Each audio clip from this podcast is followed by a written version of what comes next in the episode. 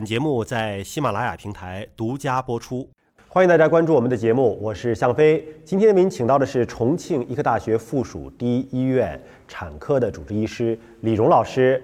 李老师你好，主持人好，大家好。很多病人到您的这个科室，可能不是因为生病啊，是因为有喜了，要怀孕了。当然有一些可能是要准备怀孕之前。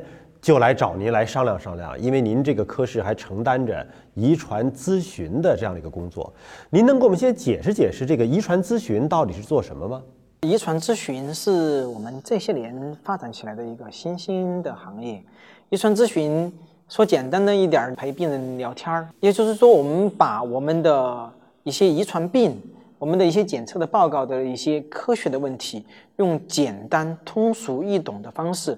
向我们的咨询对象，有可能是孕妇，有可能是孕前的病人，有可能是他的家属，给他讲解他们家所面临的遗传病的风险，他的再发风险，这个疾病的以后的预后的问题，给他用简单明了的方式给他讲清楚，让他们理解。都是什么人会到您这个科室来做咨询呢？如果他家里面有这种遗传病病史，呃的病人，他会过来，或者是。他们有近亲结婚、血缘关系，或者是他以前生育过异常的那个孩子这种情况。另外，比如说他孕期整个怀孕的早期的过程当中，他接触过一些有毒有害的物质，甚至是放射线这些东西，他会来进行一些遗传咨询。也就是在各个时期的都有可能，就是我要生孩子之前是有可能的，怀上之后有一些疑虑、有些担心，也有可能来咨询。对，那么咱们就是分阶段来说一说哈。先说生孩子之前，生孩子之前的话，可能到您这儿来问哪些问题，或者是可能涉及到哪些疾病？比如说他之前生过一个孩子是地中海贫血，他们家里面或者是有亲戚朋友那个孩子。是地中海贫血，现在想怀孕、准备生育的时候，他可能会来问我们下一胎的发病风险，他需要做些什么样的检测？就是生出过有疾病的孩子，那么这个疾病可能是一些比较明确的已知的一些疾病了。那么在生二胎的时候，如何避免呢？比如说我们的地中海贫血，我们就继续用这个案子来讲，那么我们就会查他的夫妻双方的地中海贫血的基因，看他有没有相同类型的携带者。如果他们有相同的携带，那么就算他们的再发的风险。比如说他的贝塔地贫，夫妻双方都有携带，那么他就是四分之一的机会生育重型地贫的。您说是相同的携带是什么意思呢？就是说他同时携带的是贝塔地贫的基因。就地贫分成好多类呢？哎，我们常见的是阿尔法地贫和贝塔地贫，就同时携带阿尔法地贫或者同时携带贝塔地贫，这个时候我们就需要进行产前诊断。如果是父亲是阿尔法，母亲是贝塔，可能这孩子还没事儿了。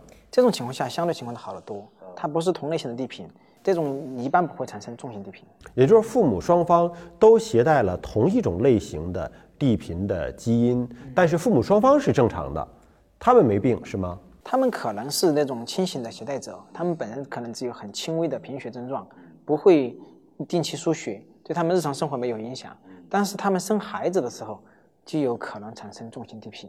我们知道地中海贫血在广东、广西两个省份是非常高发的，处在这个地中海贫血这个沿岸这一带吧。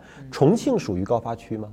重庆也算比较高的地区，虽然没有广东、广西那么高，那么它也被国家列为第二梯队的高血带的地区，就比普通的平均的这个发病率还是要高一些。高一些。所以到您这儿来咨询关于地中海贫血的这个病人也是比较多的。哎，也是比较常见的。那假如说夫妻双方经过检测发现啊，确实是携带了同一类型的地贫的基因，他们要孩子怎么办呢？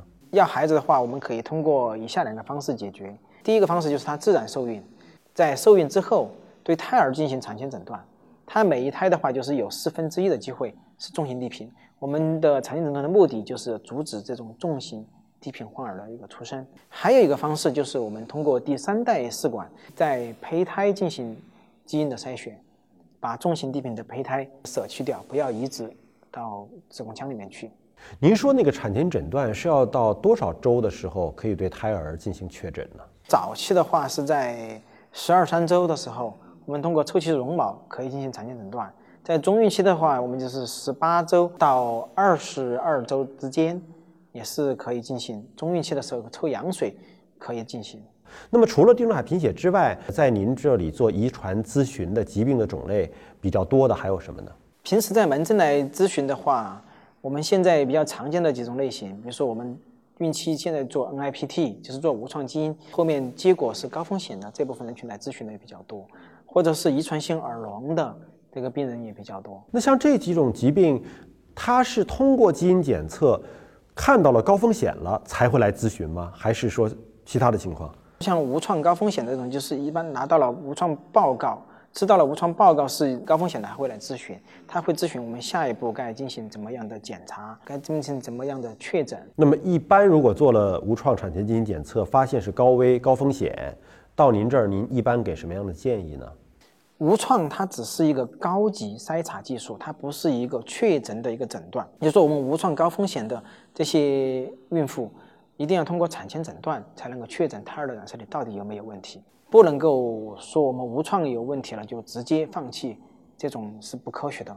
也不是说像有些啊，我们无创高风险你就不管它，也是不科学的。就它只是一个筛查手段，它只是给你做了一个风险提示，最终还是需要通过医生的诊断。来确定，那一般您给什么样的诊断呢？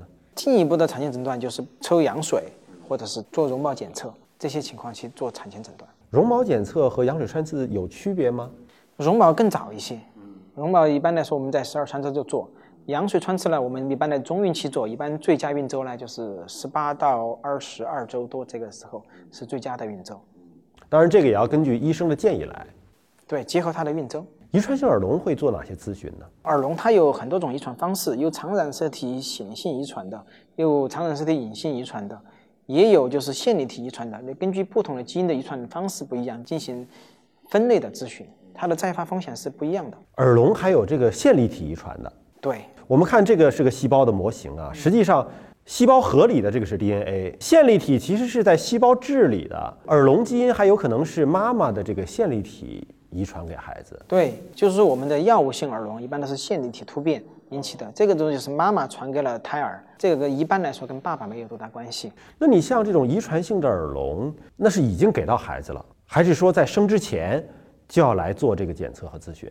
最好是生之前。生之前怎么判断？如果父母都没有耳聋，他怎么会想到说来做这个遗传性耳聋的这种筛查呢？是这样的，如果他家里面有这种耳聋患者的那种亲戚。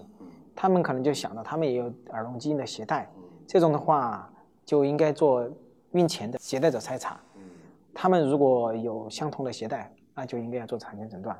还有就是现在随着经济的发展或者是科学的发展，有些病的话，我们可以把它列为我们的孕前的一个筛查。也就是说，他们有可能会避免一个耳聋的孩子出生，就等你怀上之后再来做。产前诊断可能就稍微晚了一些了。怀上之后的话，你在孕早期来做的话也来得及，但是就不能拖得太晚，给产前诊断留够足够的时间。另外就是孕周太大了的话，引产也是一个问题。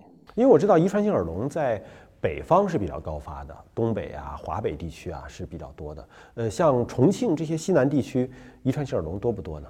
耳聋的话，它还不像地中海贫血一样有地域的一个明显的差异。它在全国的地域差异是没有像地贫这么明显的。重庆的遗传性的耳聋也会经常遇得到。那您对遗传咨询这个行业未来的发展啊，您有什么样自己的展望和预期吗？